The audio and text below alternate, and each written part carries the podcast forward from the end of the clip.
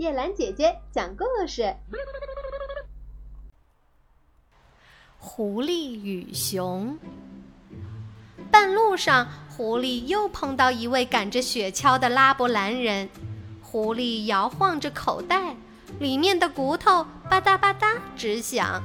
那位拉伯兰人一听，心里直咕噜：“这不正是银子和金子的响声吗？”你带着什么呀？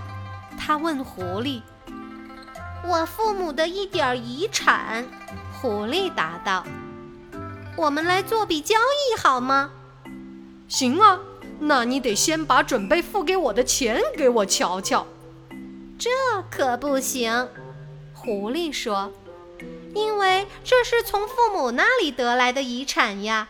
要是你将拉雪橇的路给我两头，呢？”这边两岁的一头和那边三岁的一头，我便将这口袋连同里面所有的东西通通给你。拉布兰人一听，同意了。他拿着口袋，而狐狸得到了鹿。接着，狐狸说：“记住，你得跑出很远一段路以后，才能……嗯，对，至少得翻过五六座山。”然后才能打开口袋看。你要是在这以前往里看一眼，那所有的金银马上就会化为一堆烧焦的骨头。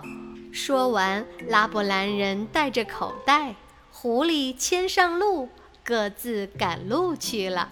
那位拉伯兰人对刚才换来的一口袋财物实在是感到非常好奇。还没等到翻过五六座小山，便忍不住将口袋打开了。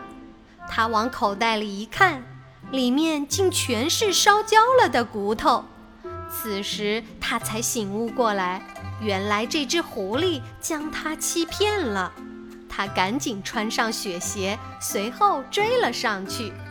狐狸也马上发觉他追赶上来了，便高喊道。横着断，横着断掉那双鞋。忽然，拉伯兰人的雪橇真的从中间断裂了。可是他仍不放弃追捕，他又骑上路，继续追赶狐狸。狐狸又高喊道：“横着断，横着断掉鹿的腿。”鹿的腿立即从中间折断了。拉伯兰人这才停止追赶。现在，狐狸可以放心的到他经常用餐的地方去了。到了那儿以后，他请来了帮忙宰鹿的朋友，叫来了所有食肉的凶兽——熊、狼、老鼠等等。每位到来的客人开始用自己的办法置鹿于死地。熊袭击了鹿的下颚骨。于是那里留下了一道痕迹，至今还称为熊剑。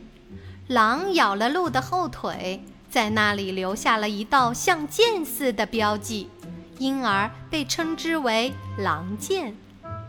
狼獾一口咬向后脖子，鹿的鹿颈上便留下了一道欢剑的齿痕。白鼬冲向鹿的咽喉。在咽喉的下部又留下了一道剑痕，老鼠冲向鹿的蹄峰，在那里至今还可以看到名利“老鼠剑”的痕迹。蝮蛇冲向鹿的肛门，这叫蝮蛇剑。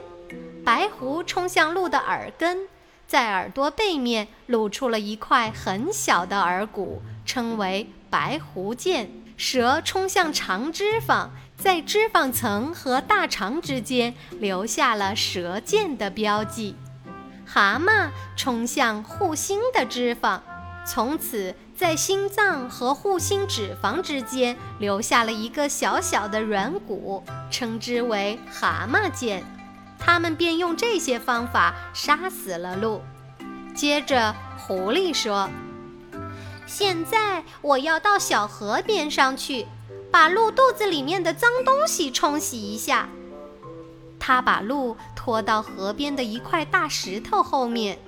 忽然，他一声尖叫，马上“哎呦哎呦”的哼鸣起来，好像已被谁抓住似的。立刻要把它杀死。那些凶兽们一听这可怜的嘶叫声，吓得东奔西跑，一个个夺路逃命了。只有白鼬和老鼠没有跑，狐狸便独吞了所有的肉。狐狸刚要开始做菜，那位受欺骗的拉布兰人赶到了。“你又在这里干什么？”拉布兰人问。你为什么欺骗了我，竟把烧焦了的骨头卖给我？你又为什么把我的两头鹿给杀了？